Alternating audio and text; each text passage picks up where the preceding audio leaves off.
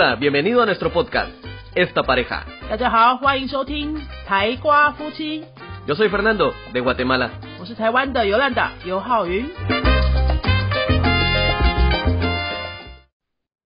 如果你接下来马上就可以给自己安排一个短期游学或是留学的计划的话，要怎么帮自己决定要去哪个国家、哪个城市，还是怎么选语言学校呢？今天呢，我来跟大家分享一下我自己的过去的经验。很多学生呢，刚好会在换工作的期间，给自己安排一个稍微长一点的假期，比如说两三个月就可以去旅行。那两三个月如果全部都在旅行的话，可能会觉得有点空，所以会想说，那顺便来学个语言好了。因为我是西班牙文老师，所以会跟大家分享的经验呢，以西班牙的语系的国家为主。不过相同的框架，大家也可以用在不同的语系的国家上面。我自己的二十多岁的时候是去了西班牙的格拉纳达，西班牙南部的一个城市格拉纳达那边念语言学校，我念了大概一年的时间。当时啊，为什么会选择格拉纳达呢？是因为第一，它很便宜；第二，那里完全没有台湾人；第三，当时的网站上面他们的资讯非常完整。其实我就是这三个原因就决定那边了。现在回头来看，我觉得还是一个很好的决定。为什么呢？我觉得里面最重要的就是他当时真的没什么台湾人在那边。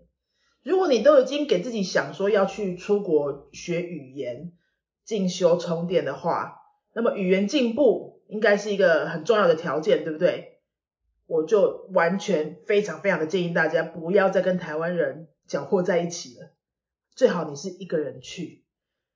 如果你旁旁边有个伴，你会觉得很安心，然后什么事情都有个人照应。可是你们所有时间几乎就泡在一起讲中文了。而且当你有伴的时候，其实外人会觉得，哎，你们就很好嘛，你们就比较难打入。你要一个人行动的时候，你才会真的觉得一切都要靠自己。你必须去往外扩展，去交朋友，去跟当地人交流。好。所以我觉得，如果要给大家建议的话，我会第一个建议大家，你不要先选语言学校，你要先选的是城市或是国家。以西班牙文来说，就是选西班牙或是中南美洲，对不对？你可能会先决定我要西班牙或中南美洲，那我决定中南美洲之后，我再去想说中南美洲哪个国家会比较吸引我。好，如果是西班牙的话，我就建议你直接先去选那些。华人相对少的地方，就是不要太主流的大城市，像像马德里啊、巴塞隆纳，这一定是很多华人会在的地方。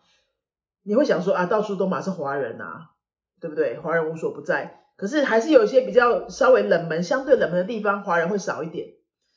或是语言学校不要刚好就是那些诶华人的西班牙语系都会去那边交换学生的那一种，就是你就到处都遇到台湾人啊。你去选一个比较冷门、资讯比较少、华人讲中文的人的这个人数比较少的城市，我觉得是第一个重要的。因为这样你的环境下，你就真的可以逼迫自己少用中文，然后因为你交不到当地，你在当地交不到这些呃跟你讲一样母语的朋友，你会一定要逼自己去跟外国人交流，好。第二个，你选好城市之后呢，你再选学校。学校怎么选呢？我觉得会，我会考虑的是这个学校的资源多不多。我所谓的资源，就是比如说，它除了上课之外，它有没有一些其他周边的活动可以参加？比如说，下课下午的时间会不会带学生去逛城市啊？哈，呃，安排一些文化参观啊？或是一些，比如说做美食啊、跳舞啊那些体验的活动啊等等。因为说在，我们刚去国外的时候，没有当地的朋友，然后如果你又是跟我说的一样，一个人去的话，你一下子也不知道你中午就下课了可以去哪里，你会觉得下午时间很多，你每天都旅行的话，也会觉得空空的。呃，不会每天都旅行嘛，或者每天都去外面逛街吃饭，不太可能。那难道你就回宿舍或是回你住的地方吗？就会蛮可惜的。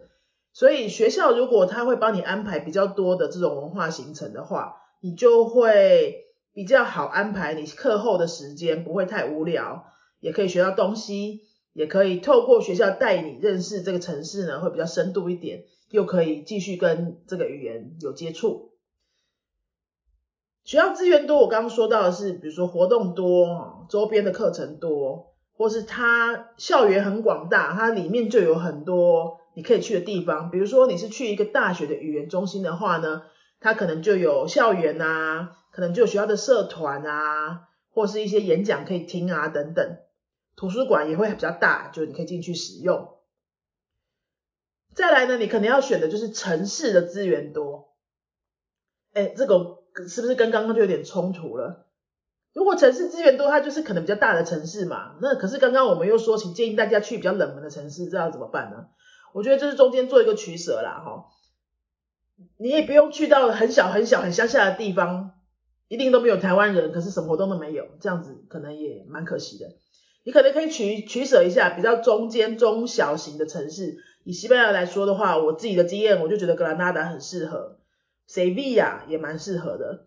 呃，南部的马拉嘎或是呃 Gordo 吧这些，虽然好像有点观光了哈，但是他们就是因为有点观光嘛，他们的活动就会比较多，资源比较多。比如说你可能看表演啊，书局啊，哦，呃，听演讲的啊这些的。周边的课程啊，你可能除了上语言课之外，还可以去学个画画，用西班牙文跟当地人学个画画，用西班牙文跟当地人学一点 flamenco 舞啊，或是弹个什么吉他乐器等等啊，那些比较轻松、没有压力又可以用语言的一些课程，在这些城市，我想都蛮容易找得到的。但是我到很乡下、很乡下的地方去，那这些可能就没有了，这样子。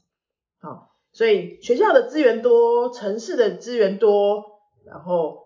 这个地方的，华人又不会太多，就会蛮适合。我觉得像我们这样子的职场工作者，给自己短期充电的时候去选择的方向。那如果你要选的是中南美洲的话呢，因为中南美洲真的太大了哈，国家又这么多，你会觉得很难选。如果是我现在要来选的话，我就会选一个我心里面一直很想很想去，可是都还没有去成的地方，我就要用这个机会去。因为它相对就是比欧洲来讲，它不是那么容易去到。你可能以后开始工作之后啊，嗯，年假休个两个礼拜，你还是可以去欧洲旅行。但是年假休两个礼拜，你可能会觉得不够去中南美洲旅行。所以如果你这个时候想要安排中南美的话，你一定要安排那种你人生当中必去的国家清单的那个地方，你就不太需要在乎什么语言学校的品质啊，或是声望啊，是学费那些的。你就直接去圆梦了啦，因为说实在，你去国外念语言学校的时候，学到最多语言的都不是在课堂当中。我认为不太需要去过度的比较语言学校的品质。当然，你会觉得说，哎，每天都要耗在那边四个小时，如果课程很废的话，是不是就会很失望？说实在的，因为我觉得语言学校给你带来的体验会怎么样，不太是学校会。可以决定的，而是看你碰到哪一个老师。我们说实在是这样吧，哈，一个学校里面都会有跟你很合的老师，跟你看不对眼的老师，或者你就是非常喜欢的老师，怎么样？就是这个有点靠运气啦。老实说，你不会因为说网络上每个人都大推这个学校，你刚好去的时候就会碰到那个他大推的那个老师，也不一定会这么运气这么好或这么碰巧啊。我觉得在原学校里面上课。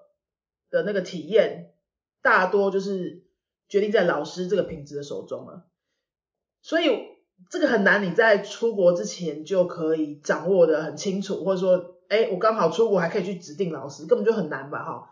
所以我觉得可以把焦点放在你选择城市、选择国家这个上面，啊，去选你你你你想要的城市是至少我觉得不要华人太多，哈，然后它的文化资源多。活动多，这样子你的生活不会太无聊。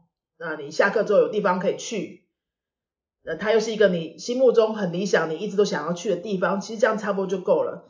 那每天在学校里面的时间可能是三个小时、四个小时，因为你要上密集课程嘛，哈。那三四个小时的时间你就尽量的学，只要老师不是太雷，就接受他就好了，不太需要拿着比如说在台湾付的学费的。跟台湾的补习班的这个品质去做比较啊，然后去比 CP 值啊，这些你就会觉得太累了。你其实在国外的时候，你就放松体验那边的生活样貌。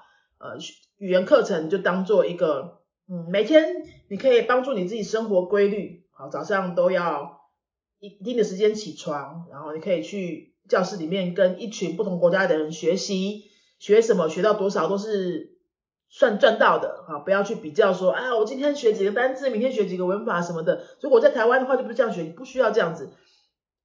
去好好享受那个体验那种国外的生活，当学生的感觉，然后呢，就是深度的去跟当地这个城市做各种可能的交流，这样子你在回台湾的时候，你就会觉得，嗯，我真的充电到了，休息到了，语言也进步了。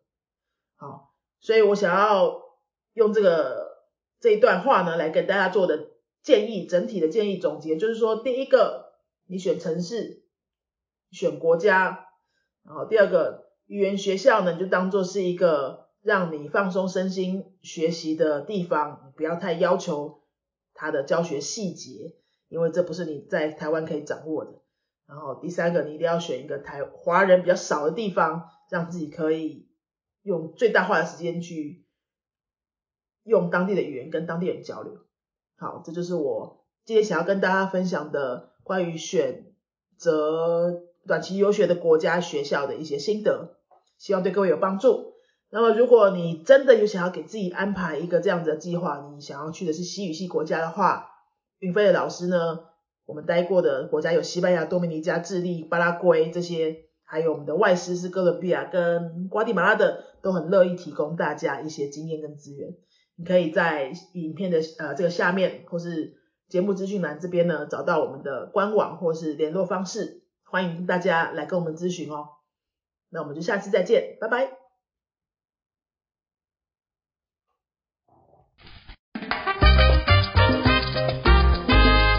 te ha gustado nuestro podcast, regálanos cinco estrellas y un comentario. 如果你喜欢我们的节目的话呢，请到评论的地方给我们一个五颗星的评论，或是留言给我们。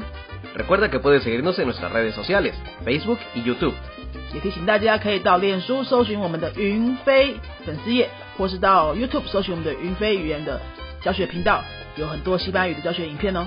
Nosotros somos la Escuela de Idiomas Yunfei y este canal es Esta Pareja。 我们是新竹的多国语言教室云飞台瓜夫妻。，Adios，拜拜。